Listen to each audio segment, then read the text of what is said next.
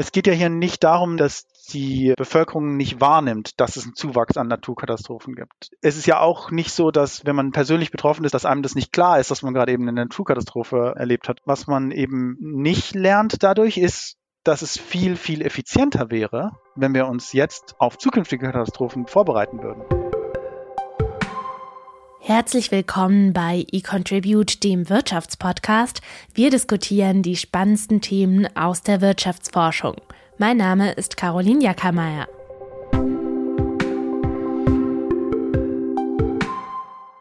Stell dir vor, deine Uni oder dein Arbeitgeber führen ab sofort eine Klimaabgabe auf alle Getränke und Snacks in der Kantine ein. Welchen Preis wärst du bereit zu zahlen? Und würdest du den Beitrag immer noch leisten wollen, wenn sonst kein anderes Unternehmen die Abgabe einführt, das Geld aber in der ganzen Stadt eingesetzt wird? Die meisten fänden das wohl unfair. Ein schlechtes Omen für den Klimaschutz. Und das, wo die Unterstützung für Klimaschutzmaßnahmen sowieso schon sinkt, wenn es an die eigene Tasche geht, obwohl die meisten sie grundsätzlich befürworten. Wie also dieses Dilemma lösen und die Unterstützung der Wählerinnen für kostspielige Maßnahmen sichern? Darüber spreche ich heute mit Michael Bechtel. Er ist Professor für Wirtschaftspolitik bei eContribute an der Uni Köln und forscht unter anderem dazu, wie Klimapolitik in der Bevölkerung wahrgenommen wird. Wir diskutieren darüber, warum sich ein funktionierendes internationales Klimaabkommen auch aus innenpolitischer Sicht lohnen würde, warum Regierungen eher kurzfristig auf Krisen reagieren, statt in Maßnahmen zu investieren, die zukünftige Kosten verhindern, und wie Klimaschutzmaßnahmen für mehr Zustimmung kommuniziert werden sollten. Hallo Michael, schön, dass du heute zu Gast bist. Hallo, freut mich da zu sein. Ein kleines Gedankenexperiment zum Start. Dein Arbeitgeber, also in dem Fall die Uni Köln, führt ab sofort eine einkommensabhängige Klimaabgabe ein. Die genaue Höhe ist da verhandelbar, die lassen wir jetzt an dieser Stelle erstmal außer Acht. Wärst du denn grundsätzlich bereit, einen Preis für den Klimaschutz zu zahlen? Ja, ich denke schon. Aber ich denke, es kommt auch ein bisschen darauf an, was man damit machen möchte und wer wie viel zahlen soll. Das ist ein wichtiger Punkt. Es ist nämlich in unserem Gedankenspiel so, dass die Kolleginnen und Kollegen an der Uni Bonn die Abgabe nicht zu tragen haben, da sich die Universität dagegen entschieden hat. Das Geld wird aber an beiden Unis für Klimaschutzmaßnahmen eingesetzt. Ändert das denn deine Zahlungsbereitschaft? Ja, ich fände es fairer, wenn die, die davon profitieren, dass man etwas gegen den Klimawandel unternimmt, sich daran auch beteiligen. Damit bist du im Schnitt der Deutschen den Umfragen zufolge. Auch wenn grundsätzlich die meisten Menschen Klimaschutz erstmal befürworten, sinkt die Zustimmung, je mehr man selbst ausgeben muss, zum einen, aber zum anderen eben auch, je nachdem, wie viel andere investieren. Eine Umfrage von Infratest DIMAP für den ARD Deutschland Trend Ende 2022 zeigt, dass vier von fünf Deutschen großen bis sehr großen Handlungsbedarf beim Klimaschutz sehen und das auch fast über alle Parteien hinweg. Äh, die Politik sollte also ein großes Interesse haben, diesen auch aktiver anzugehen. Trotzdem hinkt Deutschland den Klimaschutzzielen weiterhin hinterher. An wem liegt das denn nun? An zu träger Politik oder fehlender Wählerunterstützung, wenn es an die eigene Tasche geht? Da sind sicher eine ganze Reihe von Faktoren wichtig. Fairerweise muss man sagen, dass diese Trends, die man in Deutschland dokumentiert, sich auch in anderen Ländern wiederfinden. Ähm, es gibt zum Beispiel auch in vielen, vielen anderen Ländern sehr große Unterstützung für klimapolitische Maßnahmen im Allgemeinen. Aber oft ist es so, dass sobald man dann ausbuchstabiert, was das bedeutet, zum Beispiel hinsichtlich des Preises für Treibstoff, Heizkosten, Reisen, dann sind manchmal die Menschen nicht mehr so wahnsinnig begeistert davon. Ähm, was nicht heißt, dass sie total dagegen sind, aber dann auf einmal kommt es doch mehr auf die konkrete Ausgestaltung dieser politischen Maßnahmen an. Wenn du das jetzt nochmal auf einzelne Faktoren runterbrichst, wovon hängt die Unterstützung für Klimaschutz innenpolitisch ab? Also ein wichtiger Faktor ist natürlich die Höhe der Kosten, die verbunden sind, damit, dass man ähm, klimapolitisch progressiver agiert das ist dann oft natürlich so, dass kostspieligere Maßnahmen tendenziell weniger Unterstützung erhalten als weniger kostspielige Maßnahmen. Aber was auch äh, eine Rolle spielt, ist, wie diese Kosten über Bürgerinnen und Bürger, über Menschen hinweg verteilt werden. Man könnte sich ja vorstellen, dass alle gleich viel bezahlen, aber man könnte sich auch vorstellen, dass diese Beträge variieren. Zum Beispiel, dass sie reflektieren sollen, wie reich jemand ist, oder sie sollen vielleicht reflektieren, wie CO2-intensiv der eigene Lebensstil ist. Und dann gibt es noch eine weitere Dimension, über die man, glaube ich, noch nicht so viel nachgedacht hat, nämlich die Frage, wie die Kosten über die Zeit verteilt werden sollen. Soll man da möglichst hoch anfangen und, und dann irgendwann vielleicht die Kosten wieder reduzieren oder soll man sanft beginnen und schrittweise äh, immer mehr investieren. Jetzt sind wir auch schon direkt in die Details der CO2-Bepreisung abgetaucht. Vielleicht gehen wir noch mal einen Schritt zurück, was die Unterstützung von Klimaschutzmaßnahmen im Allgemeinen angeht. In einer aktuellen Studie, die Ende 22 in Nature Communications erschienen ist, analysierst du mit deinen Co-Autoren, wovon die innenpolitische Unterstützung in der Bevölkerung für Klimaschutzmaßnahmen abhängt, also eben sowas wie steigende CO2-Preise oder Steuern. Ein sehr naheliegendes Ergebnis, die Zustimmung für Klimaschutz sinkt, wenn der Preis steigt. Also selbst wenn ich Klimaschutz grundsätzlich gut finde, unterstütze ich ihn weniger, wenn ich selbst mehr dafür zahlen muss. Aber es geht eben nicht nur darum, wie viel Geld ich unabhängig von anderen bereit bin, für Klimaschutz auszugeben. Die Zustimmung für einen steigenden CO2-Preis im eigenen Land ist auch höher, wenn der CO2-Preis auch im Ausland steigt. Warum hängt es von der Klimapolitik im Ausland ab, wie sehr die eigene Bevölkerung kostspielige Klimaschutzmaßnahmen befürwortet? Erstens muss ich sagen, dass das den Befund, den du so schön gerade beschrieben hast, dass es den so nicht gibt. Weil, wenn ich mich recht erinnere, hast du gesagt, dass die Unterstützung für innenpolitisch kostspielige Maßnahmen steigt, wenn die Kostspieligkeit der Maßnahmen in anderen Ländern auch steigen. Und es ist tatsächlich so, dass die Unterstützung für innenpolitische Maßnahmen, für klimapolitische Reformen sinkt, wenn der Preis im Inland steigt, aber auch, wenn der Preis im, im Ausland ansteigt, nicht in gleicher Stärke. Aber worauf du, glaube ich, hinaus wolltest, ist, dass die Bereitschaft, innenpolitisch kostspielige Klimapolitik zu unterstützen, ansteigt, wenn sich andere Länder daran beteiligen. Stimmt, das ist eine wichtige Korrektur, danke. Ja, also die Zustimmung sinkt immer, wenn der Preis höher wird, egal wo, aber eben sinkt dann weniger stark, wenn auch andere sich beteiligen. Ja, also bezogen auf die Beteiligung anderer Länder, nämlich die Frage, implementieren andere Länder zum Beispiel auch klimapolitische Reformen? Führen die auch CO2-Steuern ein oder Subventionen für erneuerbare Energien? Diese Komponente das gemeinsam mit anderen Ländern implementieren, die sorgt dafür, dass die Zustimmung für die innenpolitischen, die eigenen Reformen steigt. Das kann zurück vielleicht gebunden werden an dein Beispiel am Anfang, nämlich die Frage danach, was ich davon halte, dass, dass die Uni Köln jetzt vielleicht eine verpflichtende Klimaabgabe einführt und die Uni Bonn macht das nicht. Und dass ich denke, das ist eine Frage der Fairness, dass alle, die von einer Ressource profitieren, ein bisschen dazu beitragen, dass die Ressource erhalten oder bereitgestellt wird. Und hier findet man ein ähnliches Muster auch in der Struktur der, ähm, der öffentlichen Meinung zu Klimapolitik. Jetzt muss ich hier aus Fairnessgründen nur kurz einhaken, bevor ich noch Ärger bekomme. Äh, das Szenario könnte natürlich genauso gut umgekehrt sein und die Bonner könnten hier die klimapolitischen Vorreiter sein. Ähm, dass wir funktionierende internationale Klimaabkommen brauchen, die auf Reziprozität beruhen, also eben dazu verpflichten, Ziele auch wirklich umzusetzen und ansonsten Strafen zahlen zu müssen, wird ja seit Jahren breit diskutiert. Äh, was das genau bedeutet, könnt ihr auch noch mal in unserer Folge mit Axel Ockenfels zur Klimafrage nachhören. Eure Studie, Michael, ergänzt diese Debatte mit dem Aspekt, dass sich funktionierende internationale Abkommen nicht nur aus naturwissenschaftlicher Sicht lohnen, sondern eben auch aus innenpolitischer Perspektive, um die Zustimmung der Bevölkerung langfristig zu halten.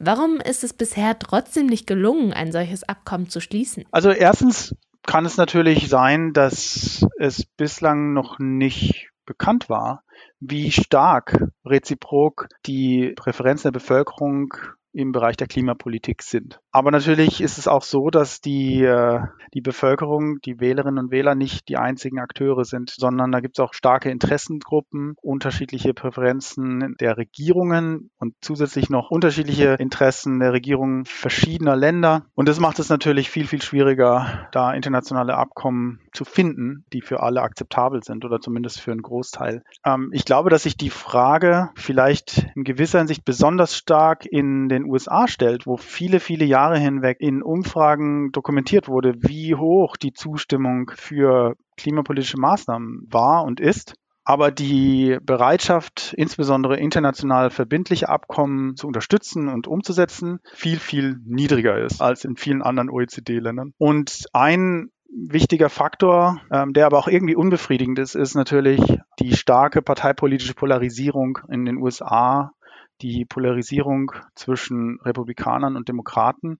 Ein Befund, den ich wichtig, aber auch ernüchternd finde, ist, ähm, dass es eigentlich insbesondere in repräsentativen Umfragen eine sehr starke Übereinstimmung gibt, was die Attraktivität von internationalen Klimaabkommen äh, hinsichtlich ihrer spezifischen Ausgestaltung betrifft. Also zum Beispiel sind sich Republikaner und Demokraten relativ einig. Sie möchten natürlich lieber kostengünstigere Abkommen haben, ähm, aber sie sind sich auch ziemlich einig, dass man lieber stärker multilaterale Abkommen haben möchte, in denen mehr Länder beteiligt sind als weniger Länder. Ähm, es gibt sogar stärkere Zustimmung dafür, wenn Abkommen mit, mit Sanktionsmechanismen verbunden sind. Also wenn Länder jetzt ihre Emissionsziele nicht einhalten, dass es dann eine Strafe dafür gibt. Aber es gibt zwei massive Unterschiede. Der erste ist, dass die durchschnittliche Unterstützung für Klimapolitik bei den Republikanern deutlich niedriger ist als bei den Demokraten. Und sobald man anfängt, bestimmte politische Reformpositionen mit Parteinamen zu verknüpfen, generiert man je nachdem, ob hm, das die Partei ist, der man nahesteht oder ob es die, ob das die Partei ist, der man eben gerade nicht nahesteht, generiert das entweder zusätzliche Zustimmung oder zusätzliche Ablehnung. Die Frage, die ja so ein bisschen genereller über dem Thema Kampf gegen den Klimawandel steht, ist eine Frage, mit der du dich auch breitflächig in deiner Forschung beschäftigst. Warum sind wir denn so unvorbereitet? Warum fällt es der Politik allgemein so schwer, sich auf Krisen oder Katastrophen vorzubereiten? Schon vor Jahrzehnten haben WissenschaftlerInnen vor einem sich verschärfenden Klimawandel gewarnt. Trotzdem sind eben keine ausreichenden Vorkehrungen getroffen worden. Ein Effekt dieses, ja, wenn man so mag, Politikversagens sind Naturkatastrophen wie Fluten, Waldbrände, Hurricanes, die nun immer häufiger auftreten. Die meisten Länder sind darauf nicht ausreichend vorbereitet, sondern reagieren mit kurzfristigen Nothilfen auf solche Katastrophen. Das ist nicht nur aus humanitärer Sicht eventuell fragwürdig, sondern lohnt sich im Vergleich zu den Kosten für rechtzeitige Prävention auch finanziell nicht, wie ihr in eurer Studie zeigt. In den USA zum Beispiel wurden von 1985 bis 2010 über 90 Prozent des verfügbaren Geldes äh, für eben Katastrophenschutz als Soforthilfe in Reaktion auf Naturkatastrophen ausgeschüttet, statt dieses Geld in die Vorsorge für zukünftige Ereignisse zu investieren. Wieso handeln Regierungen so unvorausschauend, wenn es sich eigentlich wirtschaftlich sogar lohnen würde? Ja, das ist leider eine, eine sehr brennende Frage, die sich auch stellt mit Blick auf andere große gesellschaftliche Herausforderungen. Ähm, die Pandemie war und ist auch und bleibt eine davon. Und dort hat man auch entdeckt, dass man eigentlich erstaunlich schlecht vorbereitet war, obwohl es schon Jahre und Jahrzehnte davor klare Informationen darüber gab und auch Empfehlungen gab, dass und wie man sich auf relativ günstige Art und Weise darauf vorbereiten könnte. Ich glaube, ein ähm, sehr offenkundiges Argument ist, dass es sich hier um Phänomene handelt, die sich über die Zeit und eher langfristig entwickeln. Und insofern ist es immer, immer leicht, die Handlungen, die vielleicht erforderlich wären, um sich darauf vorzubereiten, erstmal beiseite zu schieben, weil man sagt, das ist was, was jetzt nicht relevant ist und jetzt beschäftigen wir uns gerade mit anderen ganz, ganz dringenden Dingen, die jetzt sofort gelöst werden müssen und über die Probleme, die vielleicht in 10, 20, 30, 50 oder 100 Jahren entstehen, über die können wir uns dann später Gedanken machen. Und wir haben versucht, dieser Frage nachzugehen, weil die Implikation dieser Überlegung ja eigentlich ist, dass wenn man sich mit zum Beispiel ähm, den Folgen des Klimawandels also eine Zunahme der Intensität und Häufigkeit von Naturkatastrophen, stärker beschäftigen muss, äh, weil man davon betroffen ist, weil auf einmal tatsächlich 26 Menschen bei einem Tornado ums Leben gekommen sind, dass dann die, die Nähe zu diesem Problem offensichtlich viel, viel größer ist und man selber damit konfrontiert wird. Und dann auf einmal quasi der Druck so hoch ist, dass man anfängt darüber nachzudenken, was man denn dagegen tun könnte. Und dann haben wir untersucht, auch in, in den USA, wie sich denn die Unterstützung für Katastrophenvorbereitung verändert, wenn Personen selber von Naturkatastrophen betroffen wurden. Äh, vielleicht können wir das jetzt zur Anschaulichkeit an einem Beispiel festmachen. Ne? Also wenn ich jetzt zum Beispiel in einem Flutgebiet wohne und weiß, es ist relativ wahrscheinlich, dass mein Haus irgendwann überflutet werden könnte, dann wäre die Frage in eurem Studiendesign jetzt, befürworte ich dann eher, wenn meine Kommune zum Beispiel Geld für Hochwasserschutz ausgibt, als wenn ich eben in einem Gebiet wohnen würde, wo die Wahrscheinlichkeit für Hochwasser relativ gering ist. Und das haben wir untersucht und wir haben dafür eine Umfrage kombiniert mit Daten über Naturkatastrophen. Da gibt es relativ gute, genaue Informationen, wann welche Katastrophen in welcher Stärke, mit welchen Schäden, äh, wo in den USA jeweils aufgetreten sind. Und wir haben eine relativ große Umfrage durchgeführt mit zweieinhalbtausend Befragten. Und wir haben jeden einzelnen Befragten gebeten, uns, uns mitzuteilen, wo sie, wo sie wohnen und konnten das dann auf sehr kleinräumiger Ebene zusammenspielen mit den Informationen, die wir von geostatistischen Einrichtungen gesammelt haben und konnten dann darüber was sagen, ob eine bestimmte Person in einem Gebiet lebt, lebt, das vor kurzem von einer Naturkatastrophe betroffen worden ist und auch wie stark diese Naturkatastrophe war, wie viel Schaden in Dollar ist da entstanden, gab es da Tote. Und wir haben insbesondere gefragt, stellen Sie sich vor, Sie können ein, ein Etat aufteilen, 10 Millionen Dollar, und Sie können die aufteilen zwischen zwei Verwendungszwecken. Sie können entweder investieren in die Katastrophenhilfe oder Sie können eben Geld investieren in Katastrophenschutzmaßnahmen. Diese Maßnahmen reduzieren Schäden, die in der Zukunft eintreffen. Und wir wollten insbesondere wissen, ob die Menschen, die persönlich betroffen waren, wir haben auch zusätzlich noch gefragt über deren eigene Erfahrungen mit Naturkatastrophen und ob sie da selber schon mal sowas erlebt hatten und wann. Und ähm, unabhängig davon, welches dieser beiden Maße man verwendet, eine subjektive Einschätzung darüber, wie betroffen man von Naturkatastrophen war, oder diese externen Informationen darüber, ob jemand in einem Gebiet lebt, das mal vor kurzem betroffen war von einer Naturkatastrophe. Das hat keinen Einfluss darauf, wie viel jemand bereit ist, in Klimaschutz zu investieren. Es ist nicht so, dass die Menschen, die in sehr stark betroffenen Gebieten leben, mehr bereit sind, in Klimaschutz zu investieren. Und woran liegt das? Also liegt es daran, dass Menschen denken, okay, diese Maßnahmen sind eh alle nicht wirksam, die bringen nichts? Oder hoffen sie eher, dass sowas äh, nicht nochmal passiert oder halten es für unwahrscheinlich, also verdrängen und hoffen, dass der Kelch an ihnen vorbeigeht?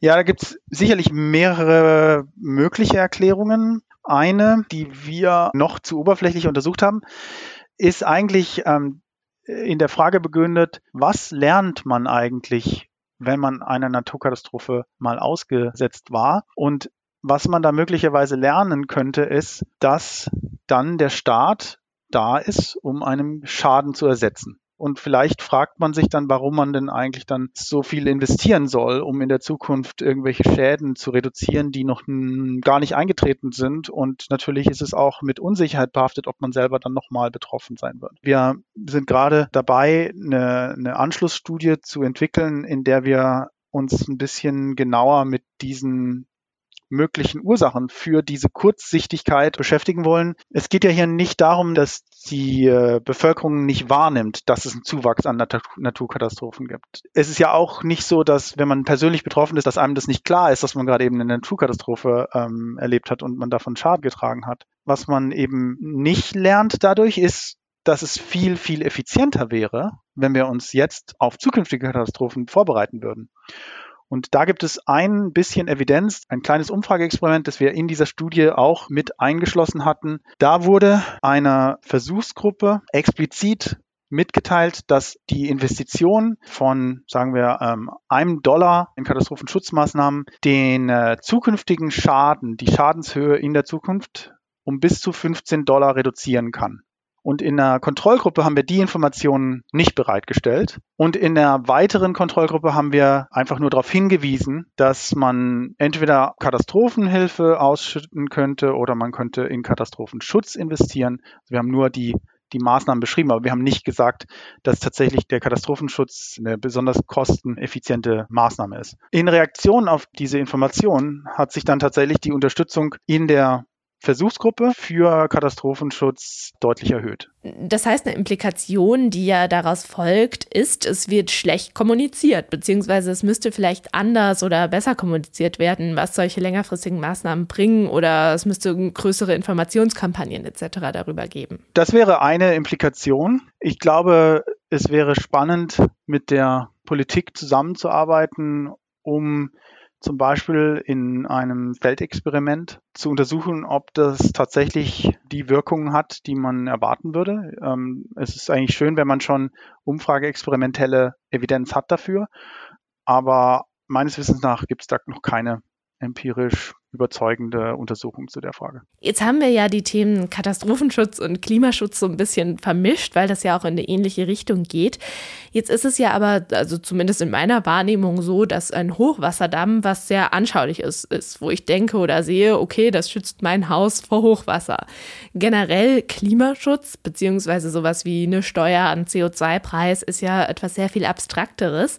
Spielt es denn auch eine Rolle für das Maß an Zustimmung in der Bevölkerung? Ein Befund, den wir in einer Mehrländerbefragung nachgewiesen haben, ist, dass es eine gewisse Präferenz für lokale Klimainvestitionen gibt, lokale Klimaadaptionsmaßnahmen. Also das, dazu gehören auch äh, Katastrophenschutzmaßnahmen. Und jetzt muss man sagen, was war denn die Alternative? Ähm, die Alternative war eben allgemein CO2-Reduktion. Und da gab es eine gewisse Präferenz dafür, in lokale Maßnahmen zu investieren. Das heißt nicht, dass man gesagt hat, oh, wir wollen jetzt nur noch das, aber ein bisschen mehr da rein als in, in, in die äh, allgemeine Klimawandelvermeidung.